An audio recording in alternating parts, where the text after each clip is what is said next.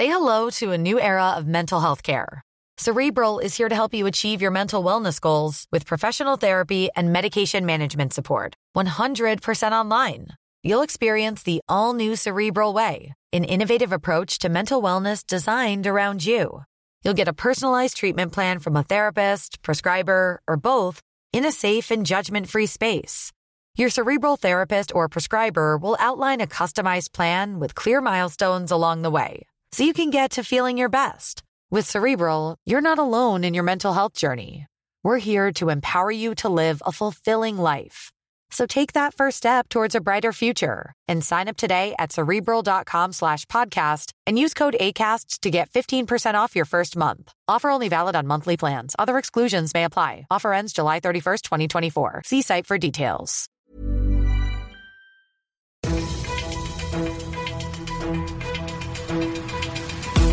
95 5 Charivari, das München Briefing, Münchens erster Nachrichtenpodcast. Heute mit Felix Leipold und diesen Themen. Ab Montag wird es starke Einschränkungen bei der U-Bahn geben und schwerverletzter Mann hart 48 Stunden in seinem Auto aus. Herzlich willkommen zu einer neuen Ausgabe.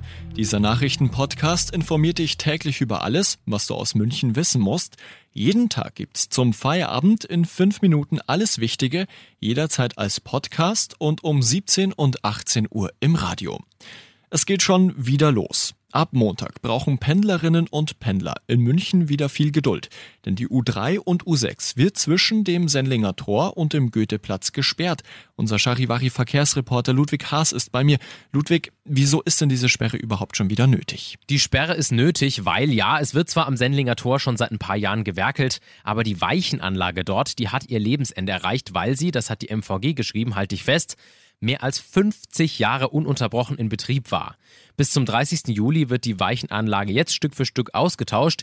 Die Zeit wird da natürlich auch gleich für weitere Erneuerung genutzt. Und wie schaut's da jetzt in Sachen Ersatzfahrplan aus? Vielleicht hast du sie ja schon gesehen, die Plakate, die in den betroffenen U-Bahn-Stationen hängen. Zwischen Moosach und Odeonsplatz fährt die U3 zum Beispiel im 10-Minuten-Takt. Zwischen dem Goetheplatz und Fürstenried West fährt sie auch alle 10 Minuten.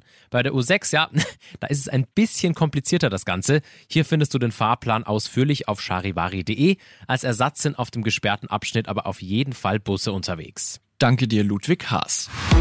Was gab es sonst noch so in München Stadt und Land? In Freising musste ein Mann 48 Stunden lang schwer verletzt in seinem Auto ausharren.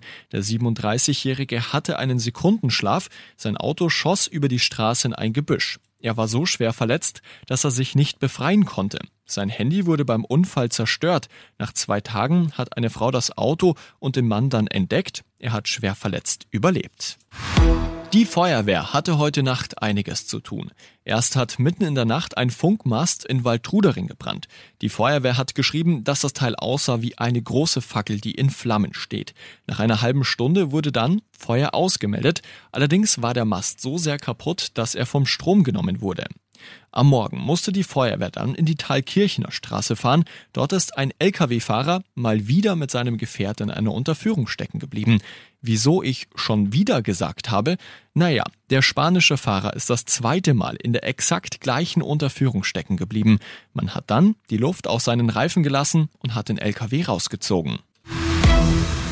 Du bist mittendrin im München Briefing, Münchens erstem Nachrichtenpodcast und nach den München Meldungen der Blick auf die wichtigsten Themen aus Deutschland und der Welt.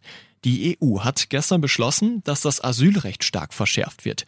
Deutschland hat dem Kompromiss zugestimmt. Die Grünen sind jetzt stark gespalten, was die Reform angeht. Auch aus anderen Ländern gibt es Kritik. Frage an Charivari-Reporterin Tanja Wagner. Tanja, worum geht es denn jetzt eigentlich bei diesem Kompromiss? Na, es geht einfach darum, wie wir in Europa besser mit dem Thema Migration umgehen können. Wir haben ja sicher alle noch die Bilder vor den Lagern von Lampedusa vor Augen, von den Zuständen dort. Und trotzdem gibt's Länder in der EU, die sich weigern, Flüchtlinge aufzunehmen. Gleichzeitig reißt der Flüchtlingsstrom ja nicht ab, im Gegenteil. Und da soll die Reform eben jetzt mehr Ordnung reinbringen. Einerseits, indem deutlich strenger geregelt wird, wer in die EU kommen darf, und andererseits mit mehr Solidarität. Wer keine oder wenig Flüchtlinge aufnimmt, der soll eben auch dafür zahlen. Wer bei uns baden will, kann ohne Probleme ins Wasser springen. Die deutschen Badegewässer sind Was die Wasserqualität angeht, sehr gut. Das sagen Experten der Europäischen Umweltagentur, Charivari-Reporterin Madeleine Gehrig. Rang 9. Das ist die Platzierung für Deutschlands Badegewässer im Europavergleich. Rund 90 Prozent der untersuchten Badeseen, Flüsse und Küstengewässer haben eine exzellente Wasserqualität. Bedeutet, das Wasser ist nicht mit Fäkalbakterien belastet, die zu Krankheiten führen können.